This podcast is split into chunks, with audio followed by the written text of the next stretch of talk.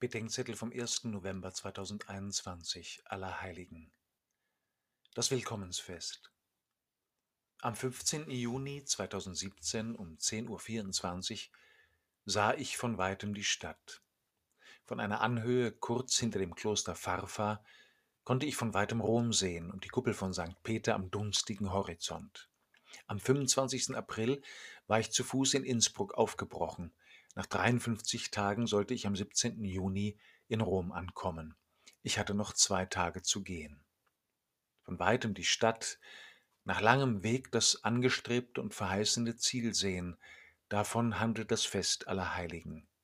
Es ist ein Willkommensfest der Heiligen, das schon vor der Ankunft in jener Stadt beginnt, zu der wir noch unterwegs und in der Sie bereits angekommen sind. In der heiligen Messe von Allerheiligen betet die Kirche Heute schauen wir deine heilige Stadt, unsere Heimat, das himmlische Jerusalem. Dort loben dich auf ewig die verherrlichten Glieder der Kirche, unsere Brüder und Schwestern, die schon zur Vollendung gelangt sind. Dorthin pilgern auch wir im Glauben, ermutigt durch ihre Fürsprache und ihr Beispiel, und gehen freudig dem Ziel der Verheißung entgegen.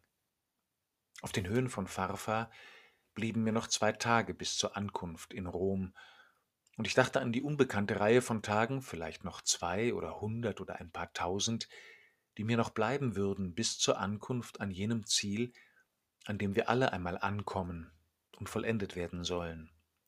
Allerheiligen ist ein Willkommensfest.